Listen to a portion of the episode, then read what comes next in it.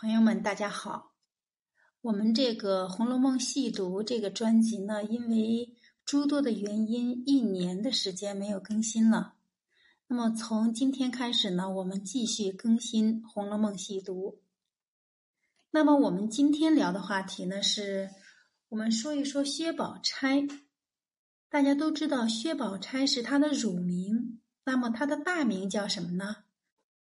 今天啊，我们就通过《红楼梦》细读来了解一下他的大名叫什么。咱们知道啊，在《红楼梦》里边有名有姓的这个人物呢，就有四百多个。在作者的笔下，无论这个人物的分量之轻重、出场的次数之多寡，每一个人物的名字呢，都起的是独具匠心。那么，作为书中主要人物之一。那么，薛宝钗她的这个名字必然是作者经过一番精雕细琢才起出来的。咱们都知道，薛宝钗她出身四大家族之薛家，薛这个姓通大雪的雪，既暗合薛宝钗肌肤胜雪，内心亦冷如冰雪。咱们看她素日里的装扮，始终是淡雅如白雪。连他住的屋子都好似雪洞，当然还有影射他日后的双居生活，如同埋在雪地里的金簪。至于宝钗这个“钗”字啊，更是有讲究的。“钗”这个字呢，在众多的文学作品中，具有古板守旧、离别幽怨的象征意义。譬如在元人吴炳他的诗《古钗叹》中，就有这样的诗句。令人不识古遗状，宝钗虽好非实样。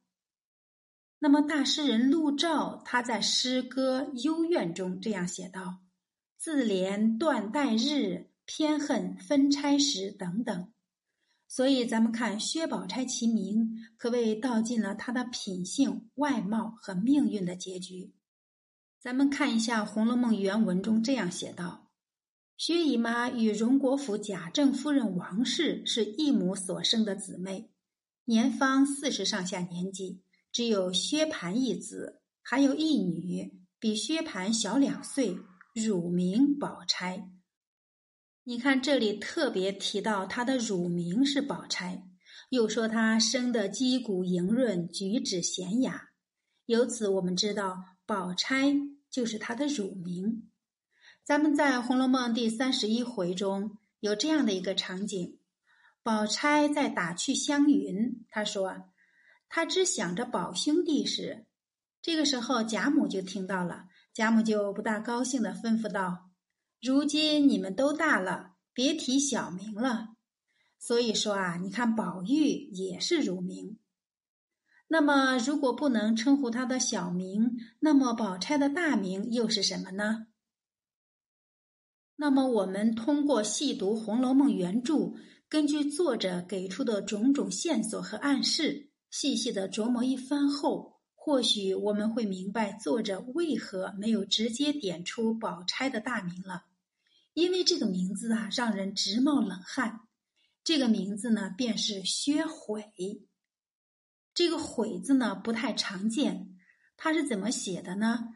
它是左边是一横一撇。一竖弯钩，然后右边有一个“虫”字。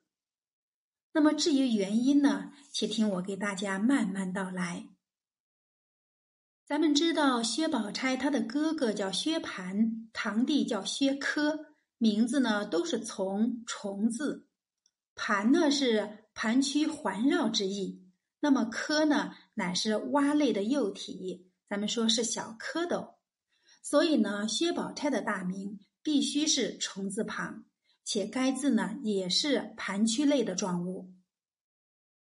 与薛科不同的是，宝钗的亲哥叫薛蟠，字文龙，小龙就是小蛇的意思。所以呢，薛宝钗应随薛蟠是龙蛇一类的名字。而根据各种细节暗示，薛宝钗乃蛇类无疑。何以见得呢？我们来看一下。咱们看一下薛宝钗她住的地方。薛宝钗所住的是恒芜苑，咱们看一下这个环境描写。这个原著中这样写道：四周环绕着各种怪石，院中没有任何花木，唯有奇花异草。这些花草呢，大多是藤类植物，千藤引万，穿山垂岩，绕柱盘阶。总之，整个院子都是被这些藤蔓缠绕着、盘萦着。而这些藤蔓具体都是些什么植物呢？有杜衡，有迷芜，有紫藤，有碧丽。而迷芜根据多部要点古籍记载，其与蛇床异常相似。经常被人认错，在《本草纲目》中就有这样的记载，说其叶似迷芜，所以说杜衡和迷芜就是暗指蛇床。而在众多的文学作品中，藤蔓具有非常强烈的蛇的意象，人们往往将藤蔓与蛇联系到一起。譬如宋人宋启有一首诗。草木杂咏五首，藤中就这样写道：“毁蔓相结盘，秋梢互回曲。”唐人杜甫的《陪郑广游闻何将军山林》中写道：“斩窝莫深马，藤蔓驱长蛇。”凡此种种，不胜枚举。而在宋人方悦的《山居十首》中，亦直接将壁立。与龙蛇联系到一起，曰之龙蛇松壁立。你看，通过这些诗句，这不是直接告诉我们恒芜院里边都是蛇吗？细细一想，这场景就是一幅百蛇图啊！那住在蛇窝里的主人薛宝钗，当然就是一条大蛇了。也正因为是一条蛇，所以薛宝钗呢最受不得热。偏偏他出生呢就得了热毒，只能靠极其寒凉的冷香丸压着。他住的恒芜院，众人一接近附近的罗巷，便开始觉得阴森透骨；而在恒无院内，更是如雪洞一般，一派肃杀之气。这不正符合蛇的生活习性吗？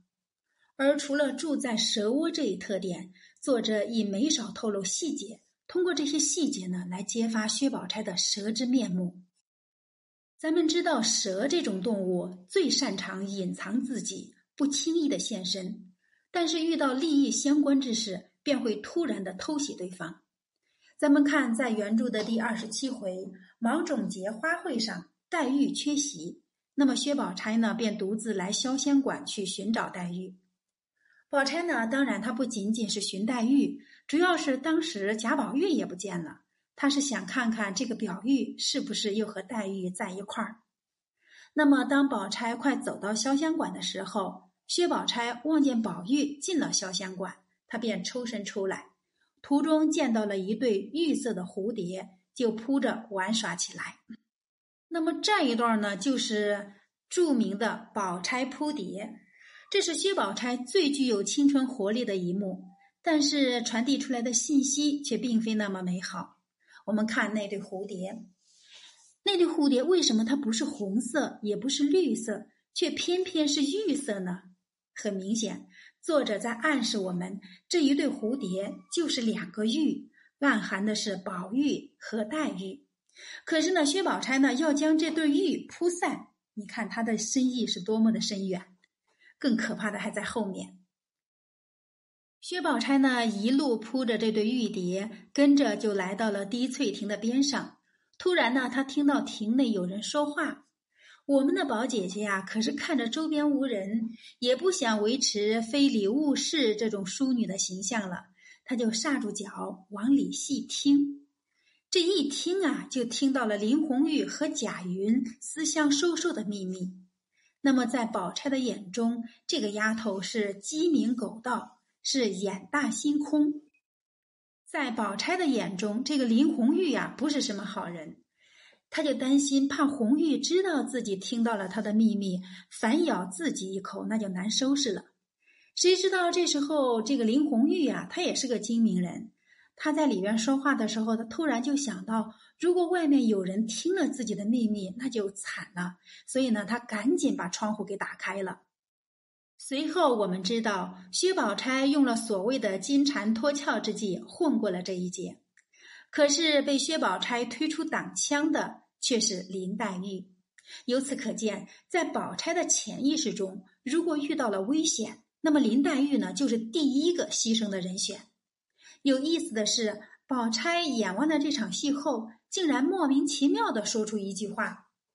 他说：“林黛玉一定是又钻进山子洞里去了，遇见蛇咬一口也罢了。”山子洞，咱们想一想，山子洞那是什么地方啊？